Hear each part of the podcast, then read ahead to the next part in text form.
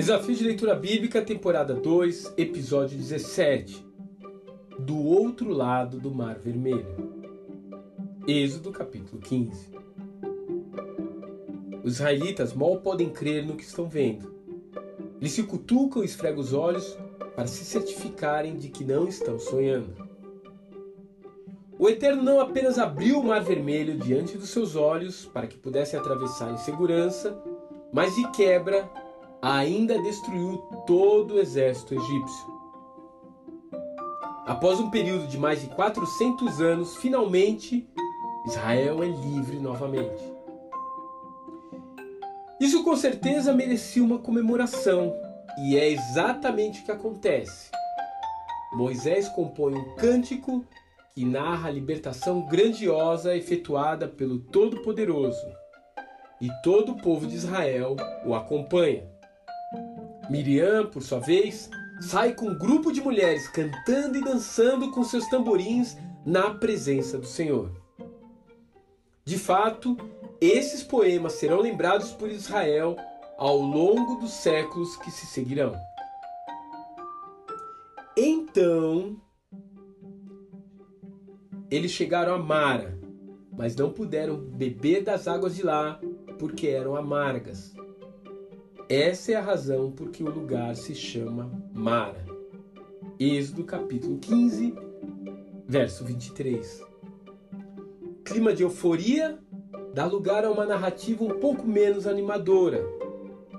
Os braços agudos de festa vão sendo substituídos por um timbre grave que faz a transição para o cenário realista à frente o deserto de fontes amargas. Ali começará um ciclo que irá aparecer em toda a peregrinação dos hebreus no ermo. Privação, clamor ou murmuração, seguida por provisão. Por vezes, os israelitas têm a ousadia de dizer de ter deixado o Egito. Para usar uma frase que não é de minha autoria, eles saíram do Egito, mas o Egito nunca saiu deles. Na verdade, todos nós carregamos conosco o nosso próprio Egito. Um sentimento de insatisfação quando enfrentamos a dura realidade da vida. Uma vontade de voltar no tempo ao que se parece mais um filme de Hollywood do que o que realmente vivemos. Ah, como somos ingratos, não é mesmo? Os israelitas sentiram saudade das cebolas, pepinos e melões do Egito. Mas e você? Do que você sente falta? De uma vida sem compromisso? Da galera do barzinho? Das tardes de domingo na frente da TV? Talvez você esteja sentindo saudade das coisas que na verdade lhe possuíram no passado, e não o contrário.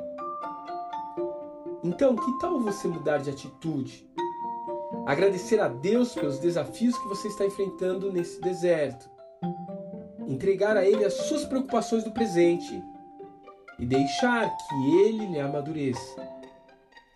Quando você conseguir fazer isso, então sim, você estará ficando no ponto para poder entrar na terra prometida. Não desista. Deixe Deus trabalhar com você. Que Deus te abençoe. Até amanhã.